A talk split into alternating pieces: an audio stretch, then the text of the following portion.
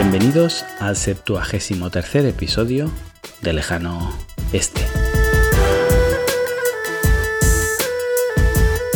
Desde Tailandia os habla hoy Adrián Díaz, consultor de desarrollo de negocio en Asia.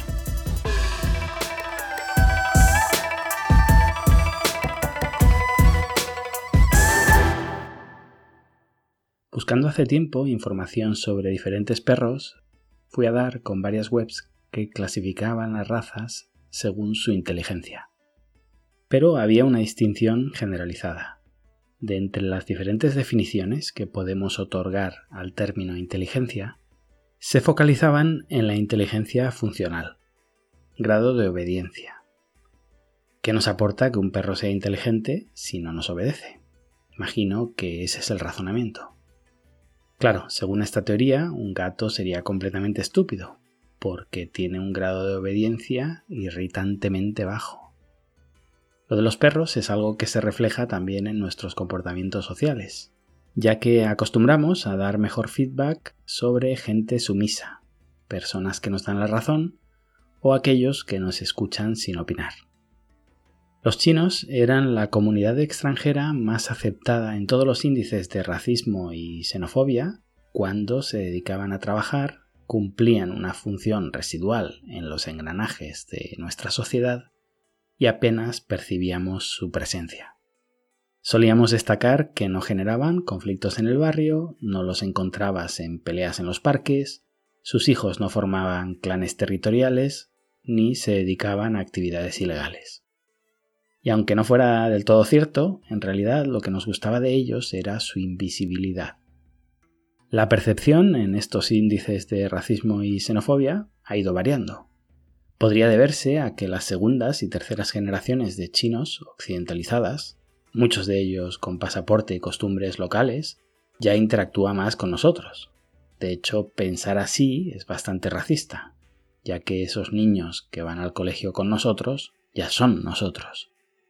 Pero no, mi opinión sobre por qué ya no los vemos con tan buenos ojos tiene que ver con que ya no son tan invisibles. La prensa nos ha hecho percibirlos como una amenaza. Y diez años de adoctrinamiento en el noticiario explicándonos que nos compran, nos invaden o se llevan lo mejor de nuestro país han hecho mella. La diferencia principal entre un perro y un gato no es únicamente la sumisión del primero, sino la incerteza que tenemos sobre las intenciones del segundo. La sensación que tengo cuando leo opiniones en el terreno de la geopolítica es que juzgamos a los países con un patrón similar. Desde nuestra tribuna, egoísta es todo aquel que piensa más en sí mismo que en mí. Los países que no obedecen, no siguen nuestras directrices, tienen opinión propia o se atreven a discrepar, nos generan sensación de rebeldía. Nos, me refiero a Estados Unidos. Me incluyo aquí porque como buen europeo que soy, me parece que tengo voz y voto en esto porque le río las gracias al repetidor grandote que abusa de los débiles de la clase. En realidad soy un cero a la izquierda para el abusón, pero mientras no discrepe me salvo.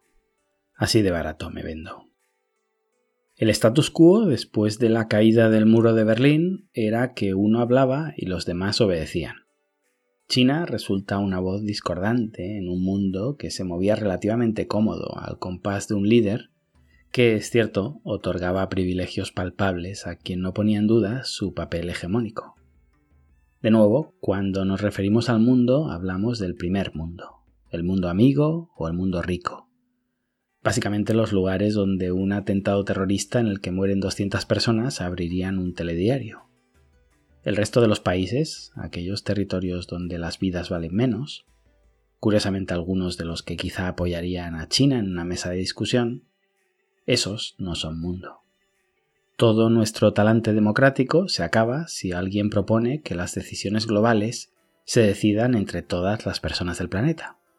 Claro, Ahí nuestra superioridad blanca, nuestra cultura aventajada y nuestros privilegios históricos quedarían diluidos por una cantidad inmensa de personas con necesidades diferentes a las nuestras, que no entienden que lo del sufragio universal se refiere al universo que comparte nuestros valores. Con los demás ya no nos interesa tanto la democracia.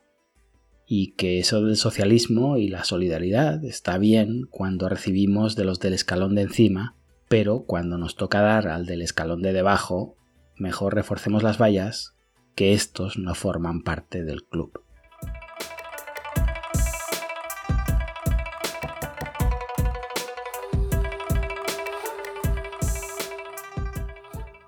Es verdad que China se ha visto envuelta en muchos conflictos en un relativamente corto periodo de tiempo. Su presencia ya se percibe como una amenaza. No es el dragón dormido que Napoleón y compañía usaban en frases lapidarias, es ya una realidad que ha venido para quedarse. El cambio de ciclo que os comentaba en episodios anteriores. Curioso lo bien que asimilamos lo de la nueva realidad del COVID y lo mal que llevamos que haya un nuevo país disputando la hegemonía mundial a los buenos y además lo haga compitiendo con nuestras normas. Comercio, exportaciones. Llevábamos tanto tiempo imponiendo nuestro capitalismo con cascos azules, amenaza nuclear, promoviendo golpes de Estado, vendiendo armamento a terroristas amigos y subiendo al poder a tiranos leales, que siempre pensábamos que el siguiente gran hegemón lo conseguiría de la misma manera que el único camino era pisar al de al lado. Que nos estén ganando bajo las normas del mercado es como un gol en propia puerta que duele el doble. Es incuestionable que en China, a medida que ha crecido su influencia a nivel mundial, también ha crecido su ego. Algo entendible, por otra parte, ya no tienen que llegar a las reuniones con la cabeza gacha y complejo de inferioridad. Pero, sea o no comprensible, lo cierto es que tiene consecuencias. Hace algunos días compartí en Twitter unos archivos desclasificados por la CIA donde se explicaba desde el punto de vista norteamericano el origen del conflicto fronterizo entre China e India. En aquel momento, la táctica de China para colocar presión a su interlocutor era firmar rápidamente acuerdos con otros países cediendo. Así demostraba lo fácil que era negociar con China. Es decir, si cierro un acuerdo con Myanmar, Birmania, en un conflicto fronterizo que tenemos atascado, mostramos al mundo que no somos un Estado beligerante. Y quien promueve el desacuerdo es, en este caso, India, que no sabe llegar a acuerdos. Esta estratagema, que tampoco es rocket science, me parece bastante básica, es sin embargo altamente efectiva como acción propagandística, ya no para contentar a los tuyos y generar aprobación a nivel interno. Eso pocas veces es preciso tengas los medios controlados directamente, como sucede en China, o indirectamente, como pensamos que no sucede en Occidente, hablar de soberanía nacional es algo que, correctamente adoctrinados, nos pone a todos firmes, y es nombrar las Malvinas, Gibraltar o la salida al mar de Bolivia, y nos envolvemos en nuestra bandera, y como en una pelea de egos en un bar de cuñados, saca lo peor de nosotros mismos sin que nuestro gobierno necesite imponernos demasiada propaganda. No, como digo, a nivel interno no es tan necesario. Este tipo de estrategias se usaba y se usa para ganar imagen ante la opinión internacional. La foto del trío de las Azores no aportaba nada a nivel bélico para atacar Irak. 100 contra 1 o 120 contra 1 no, no cambia demasiado el resultado. Lo que buscaba Bush no era agrupar más tropas, sino dividir culpas. Y ahí China falla. Cuando se veían débiles usaban estrategias como la que he comentado. Pero ahora China, si siente que tiene razón, va con todo. Tenga enfrente un país o tenga 15. Y no está ni siquiera intentando que la opinión internacional les dé la razón. Cuando pregunta a alguien sobre Hong Kong, la respuesta es que es un problema interno. Si preguntan acerca de las islas del Pacífico, son suyas y no hay nada más que discutir. Y así con todo. Como siempre digo, tienen un problema de marketing tremendo. Estados Unidos es capaz de iniciar la guerra comercial, ordenar detener a la heredera de Huawei por motivos políticos, mandar cerrar el consulado de un país extranjero en una decisión histórica, y que nos parezca relativamente bien a todos, porque los malos son los chinos. Claro, hablamos del único país que ha provocado una matanza con bombas nucleares y que permitimos que siga dictando quién puede poseerlas y quién no. la diferencia de marketing es abismal. En fin, siempre parece que soy antiamericano o pro-chino, y lo único que pretendo en este podcast es ya no exponer otra versión, sino como mínimo poner en duda la versión mainstream, que a veces me parece que queda demasiado coja. El relato oficial occidental, con el que en muchas ocasiones estoy de acuerdo, ya lo tenéis representado en todos los medios.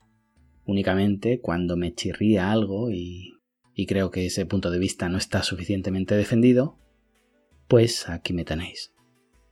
Y en esa línea, la de manifestar mi opinión, ¿qué queréis que os diga? Las maniobras militares conjuntas de Estados Unidos, Japón, India y Australia en el Pacífico me parecen una provocación completamente innecesaria. Recuerdan mucho a la Alianza de las Ocho Naciones que atacaron China para reprimir el levantamiento de los Boxers en el año 1900, y es un movimiento muy estúpido por parte de Trump, porque China tiene grabado a fuego las humillaciones sufridas desde las guerras del opio, y ningún gobierno chino que quiera seguir ostentando el poder va a dar un paso atrás mostrando debilidad en este punto. Bastante suaves han sido en sus respuestas los chinos, teniendo en cuenta lo que podían haber escalado los conflictos recientes. En la guerra tarifaria se ha dedicado a igualar las sanciones americanas por los mismos montos, cuando podría haber doblado la apuesta y duplicado las sanciones, por ejemplo, para disuadir a la otra parte.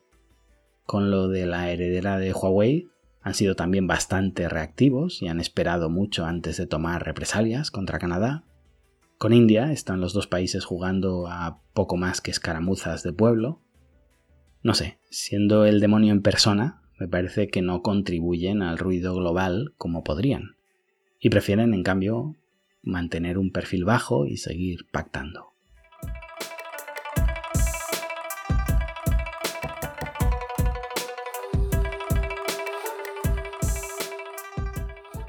Algo que quizá debería hacernos pensar es la opinión del chino de a pie, manipulada, por supuesto, no como la nuestra que es 100% objetiva, que no estamos apenas adoctrinados, no caemos en una cámara de eco y, y, nosotros nos informamos en medios que representan todos los puntos de vista. Bien, pues si, aunque sea en ese afán de perdonavidas condescendiente, nos interesamos por lo que piensan los chinos, cuando le preguntemos por qué China se pelea contra el mundo, lo más probable que nos responda, lo que más me encuentro que me responden, es ¿por qué el mundo se pelea contra China? Bueno, pues aquí ya depende de nosotros querer incorporar más puntos de vista al debate o reducirlos al máximo entre los que reafirman nuestros pensamientos previos. Incluso cuando el otro punto de vista está equivocado, me gusta entender por qué piensa así. Creo que me enriquece colocarme en la posición del otro, entender sus argumentos en lugar de ridiculizarlos, estar dispuesto incluso a cambiar de opinión. Y cambiar de opinión no es perder.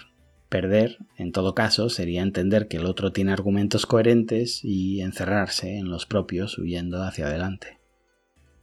Y el último pensamiento en una discusión con un amigo, en una pelea de pareja también, pero todavía más cuando hablamos de geoestrategia, es pensar que aunque el otro esté completamente equivocado, quizá podamos hacer algo nosotros. Porque siempre que colocamos la culpa en la otra persona, automáticamente estamos renunciando a la opción de solucionarlo. Cuando un contrato no se ha firmado y la respuesta de tu comercial es es que no querían negociar, si das por buena esa explicación, no parece existir una solución que te incluya en ella. Me gusta mucho más y es lo que por ejemplo promovemos en nuestra empresa, intentar que los problemas siempre desemboquen en nosotros, para que de nosotros dependa el llegar a una solución posible. ¿Por qué no se ha cerrado el acuerdo? Porque no hemos sabido transmitirle las ventajas de nuestros productos al cliente. ¿Por qué has acabado esa relación con tu pareja? Porque quizá no he sido lo suficientemente empático con lo que mi pareja necesitaba. Mucho mejor que porque estaba loco o loca que nos coloca en una posición incompetente para resolverlo o, en caso de que no queramos resolverlo, no nos ofrece ningún aprendizaje para futuras disputas. Si vemos la China nacionalista promoviendo enfrentamientos en todo el mundo y volcamos toda la culpa en ellos, automáticamente nos estamos declarando incompetentes en cualquier plan para desatascar el conflicto. Porque si están locos y quieren conquistar el mundo y llenar nuestros bosques de osos panda y hacernos comer el tofu ese que huele tan mal, pues no hay mucha solución posible. Y esto solo va a escalar. Si en cambio empezamos a medir lo que depende de nosotros y pensamos, vale, la guerra tarifaria ha sumado o ha restado en la tensión global que hay hoy en día. Es que nos roban la propiedad intelectual. Ok, ¿había alguna manera más amistosa de defendernos ante esto que provocar un conflicto global? Quizá no, no lo sé.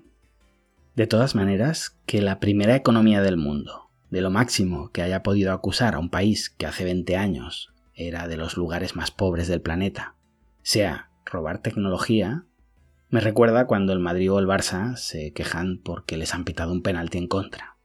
Va, de verdad.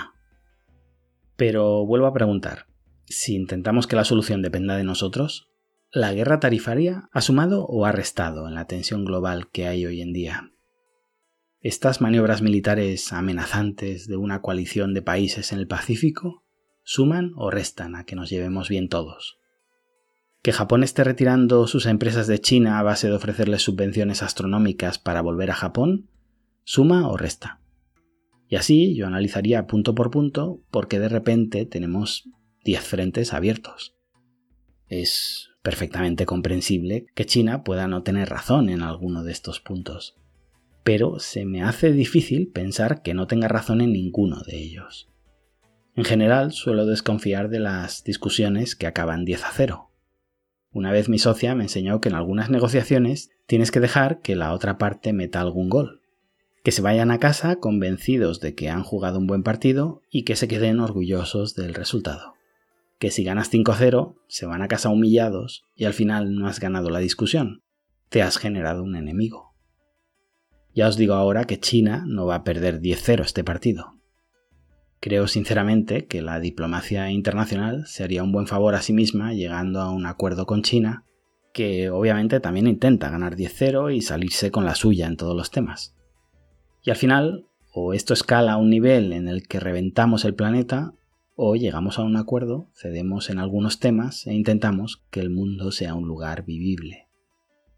Hay conflictos en los que quizá ceder signifique que hay un tercero que pierde. Estoy pensando en Hong Kong. Pero hay disputas que de verdad, estos dos hombres de negocios sin objetivos electorales lo solventaban en una tarde. Un trozo de roca en el Himalaya donde no vive nadie, unas islas en el Pacífico en las que solo hay intereses económicos. Creo que hay conflictos donde ceder te engrandece. No hablo solo de Occidente, China también debería ceder. Por desgracia, vivimos en un momento en el que ceder parece significar volver a casa con la cola entre las piernas, admitir una derrota y perder las próximas elecciones. Y eso provoca un riesgo moral porque para un político es infinitamente más rentable ir a muerte envuelto en su bandera luchando por su soberanía, luchando de manera simbólica porque en caso de guerra no irá él, que llegar a acuerdos menos monetizables. También os digo que quizá estoy infravalorando al político medio actual porque las últimas negociaciones en la Unión Europea nos demuestran que podemos irnos para casa a vender que hemos ganado la negociación mientras nuestro rival hace lo propio. Me encanta cuando todos ganan.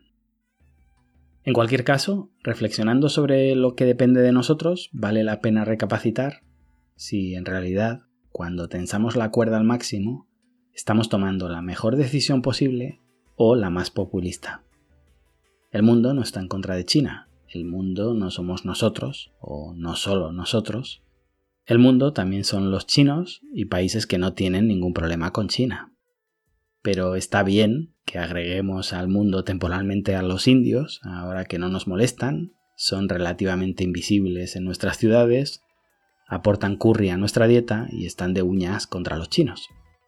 Yo propondría incluso darles derecho de veto en la ONU y dejar a sus ciudadanos, a los más de mil millones de indios, votar en relación un hombre un voto junto con nosotros en las decisiones mundiales y cuando su potencial nos amenace hagamos lo mismo con Pakistán para hacerles frente y sigamos con todo Oriente Medio y África y no nos paremos ahí, A ver si conseguimos que algún día todos los países tengan voz, voto y veto y las decisiones se tengan que tomar por unanimidad en lugar de por imposición.